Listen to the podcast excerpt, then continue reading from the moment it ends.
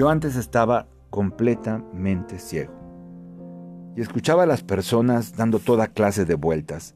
Lo llamaban vivir, vivir en conciencia. A mí me parecía absurdo, hasta que un día pude ver y entonces comprendí lo hermoso que era vivir así, vivir en conciencia.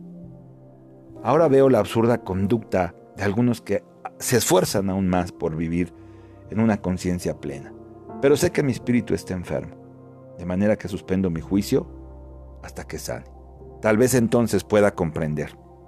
Veo también el disparatado comportamiento de aquellos que aman, que aman todo, su trabajo, que aman su cuerpo, que aman a su familia, que aman todo lo que hacen, que aman a Dios con toda su alma, su mente y su corazón. Pero sé que mi corazón está todavía enfermo, de manera que en lugar de juzgarlos, he comenzado a orar para que un día mi corazón pueda llegar a sanar. Al oír esto, Jesús me dijo, los que están sanos no tienen necesidad de médico, sino los que están enfermos. No he venido a llamar a los justos, sino a los pecadores. Guardé silencio y escuché a mi corazón en una lengua que no entendía.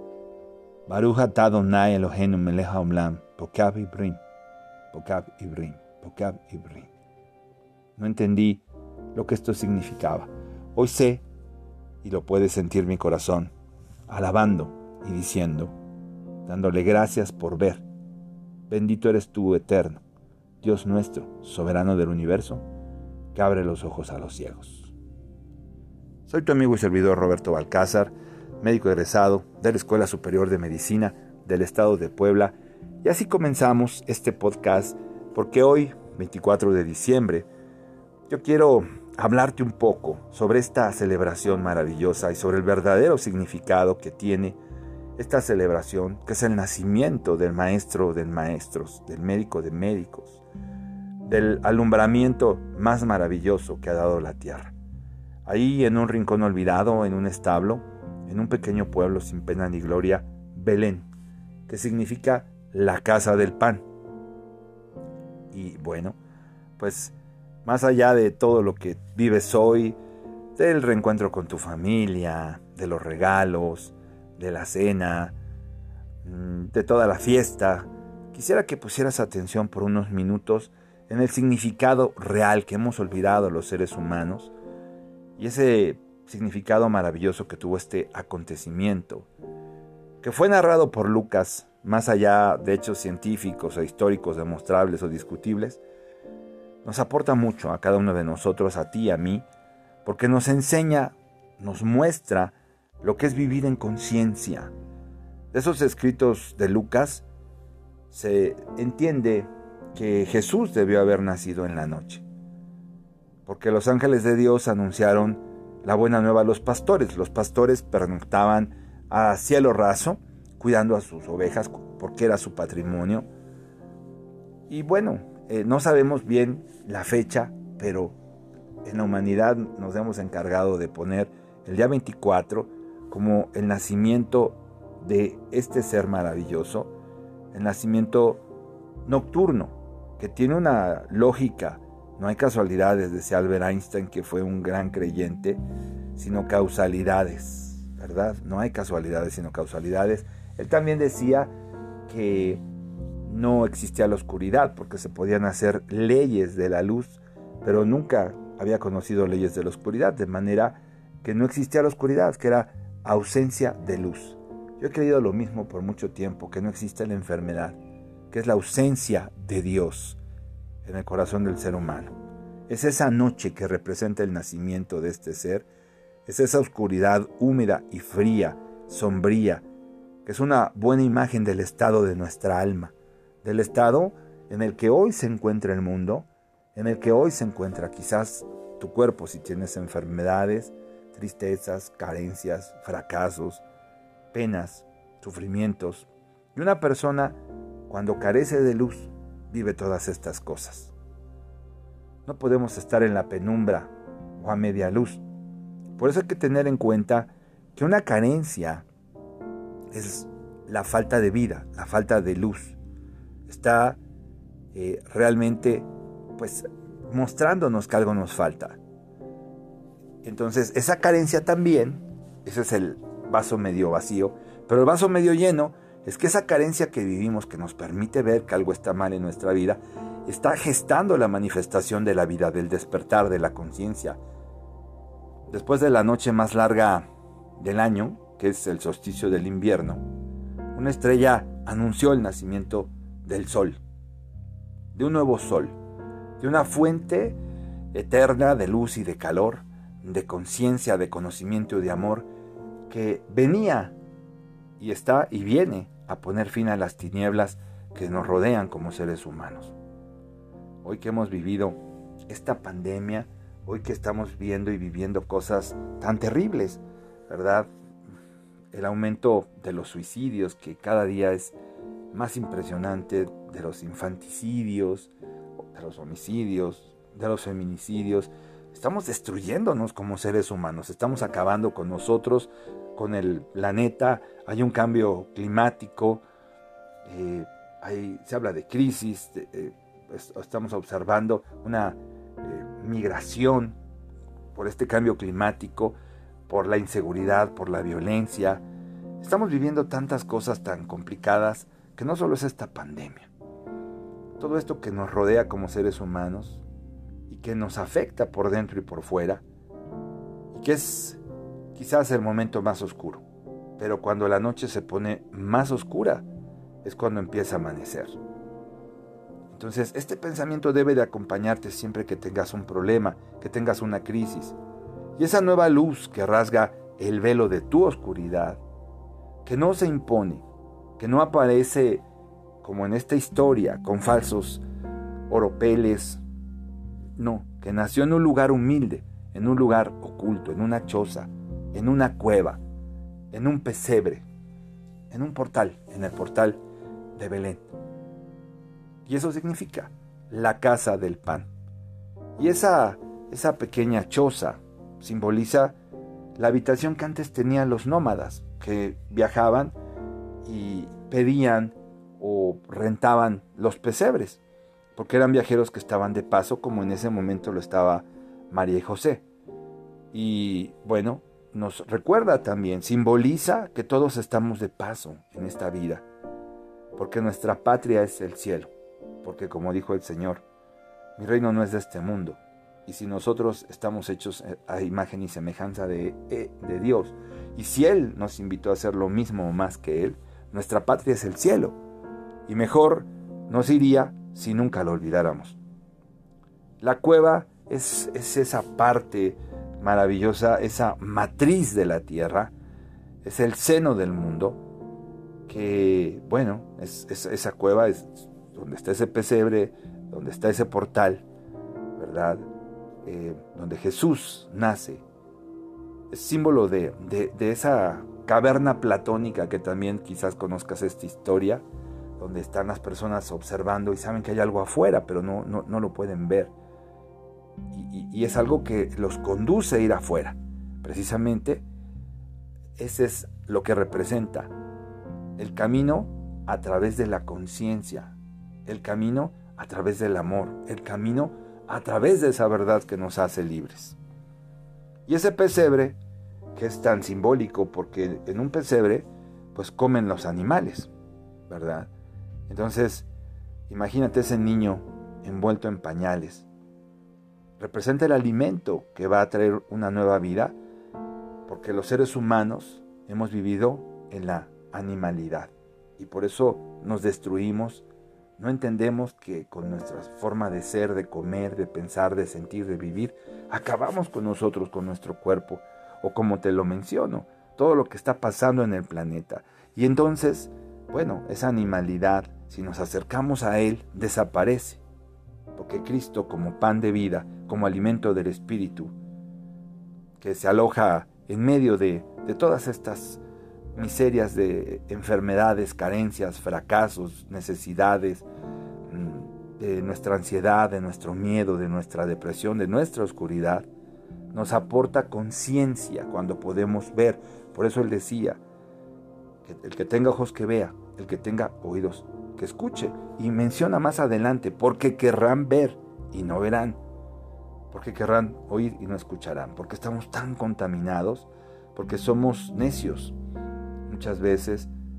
Y Él nos trae esa conciencia, esa comprensión, ese amor como un alimento nuevo para nuestra alma. Entonces ahí está ese portal que es esa puerta de acceso a otro mundo, al mundo de la espiritualidad, al mundo de la conciencia, a una realidad mucho más profunda y elevada de la que nosotros podemos entender y conocer. Y su nacimiento trae luz, conciencia, sabiduría, amor, perdón, calor.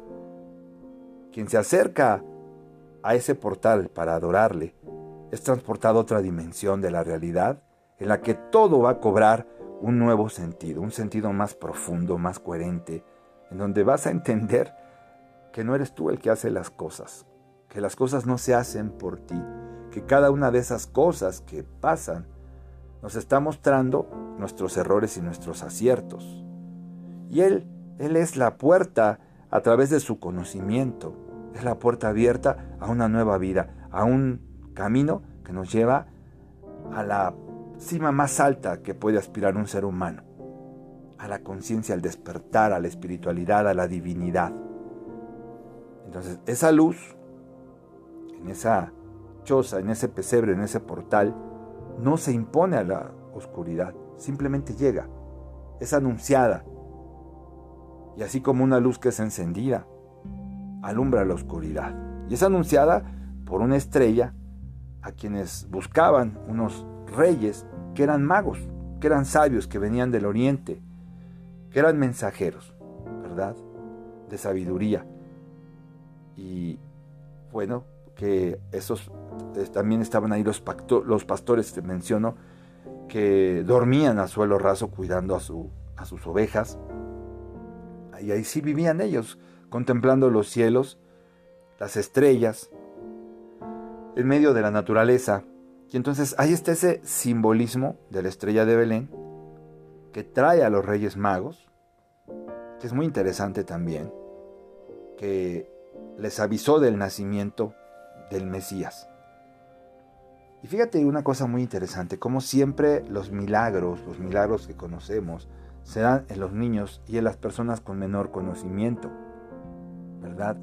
los milagros no se dan y aquí tampoco este milagro lo vinieron a anunciar los mercaderes, sacerdotes políticos o nobles, ni los soldados, ¿verdad? Entonces, sino las personas sencillas, las personas humildes. Bueno, porque las personas con mucho conocimiento, con tantas cosas, pues están muy ocupados en sus quehaceres cotidianos, como quizás hoy haya muchos ocupados en ver qué van a comer, qué van a bailar, qué van a hacer el día de hoy para divertirse, como para atender otra cosa que es más importante, que es lo que esta fecha trae y simboliza, y que puede sentirse y atenderse en el, en el silencio como un aviso de que hoy puede haber un cambio en tu vida y de la importancia de dedicar un tiempo a Dios, de poner a Dios en todas las cosas que hacemos. Por eso cuando a él le preguntaron cuál era la ley de leyes, él sabiamente contestó, y la abrevió, diciendo, amarás a Dios con toda tu alma, tu mente y tu corazón, y a tu prójimo como a ti mismo. Dedicar un tiempo a Dios a través del estudio, como los reyes magos que eran sabios, a través de la paz, de la tranquilidad, del bienestar, como lo hacían los pastores, es llegar a la conciencia, al despertar. Y entonces, bueno, vamos a ver, sigamos en la historia.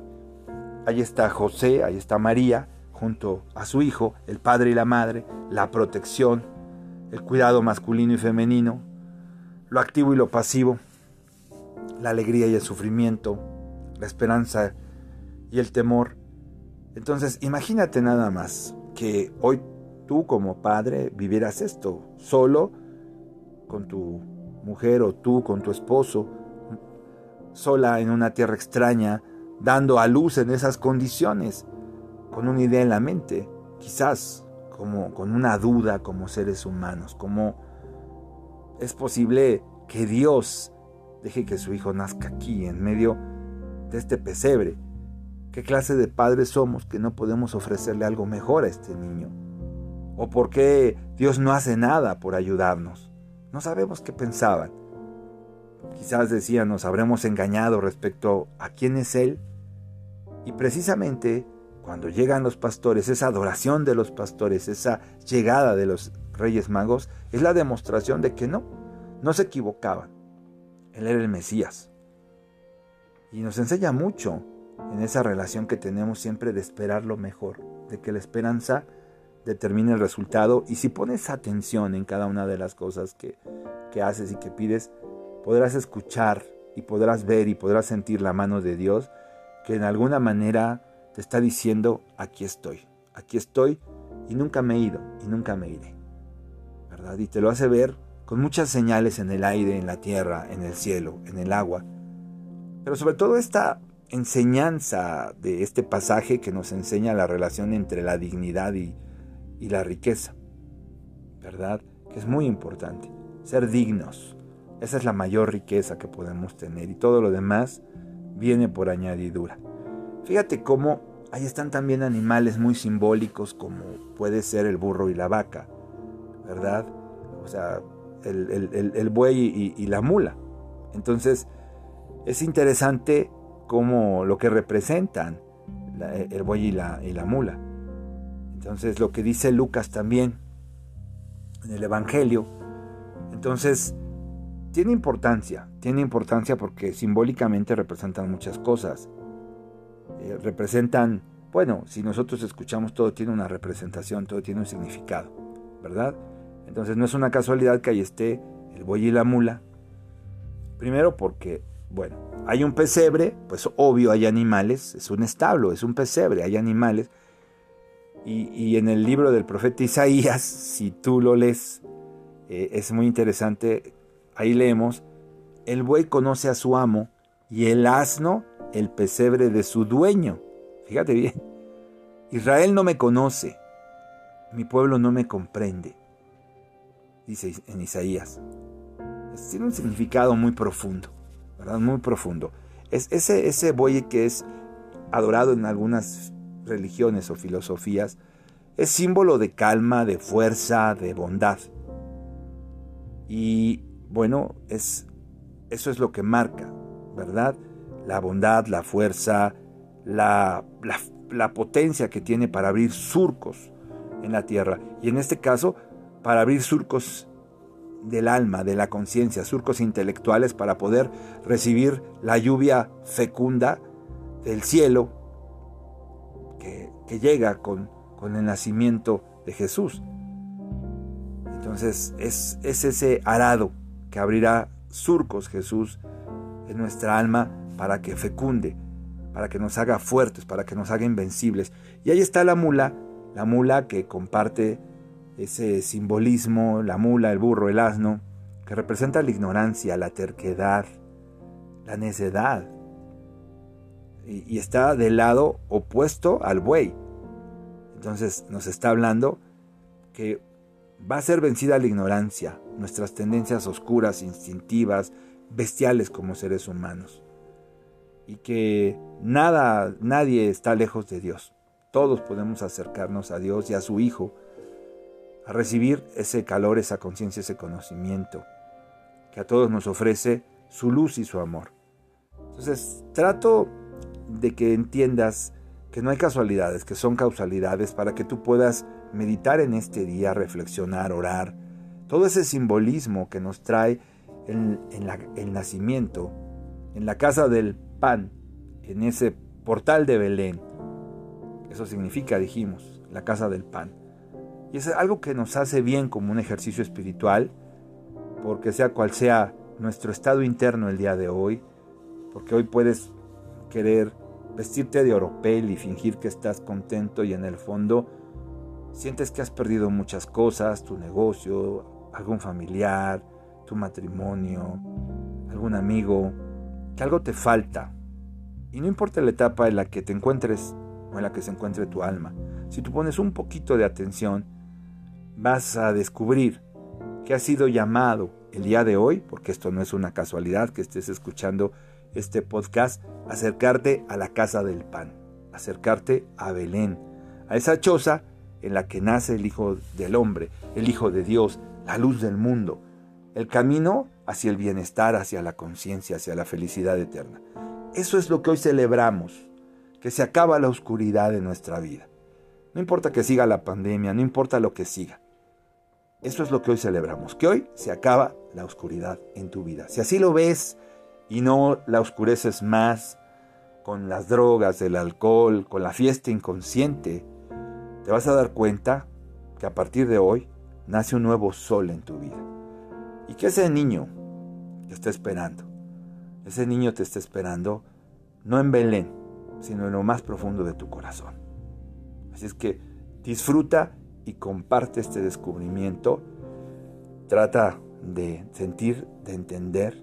Y después voy a compartir con algo, algo contigo muy profundo sobre este significado, porque vamos a continuar con el día 3, ¿verdad? El día 3 de Transforma tu vida en 12 días. Y no es casualidad que sean 12 días. Porque para transformar Jesús al mundo necesitó a 12 apóstoles. Para que tú te transformes solo necesitas 12 días si quieres realmente transformarte y vivir en conciencia. Soy tu amigo y servidor Roberto Balcázar, soy médico egresado de la Escuela Superior de Medicina del Estado de Puebla. Tu amigo Robalgi comparte, comparte, haz conciencia, despierta a la verdad que te hace libre. Feliz Navidad, que Dios te bendiga.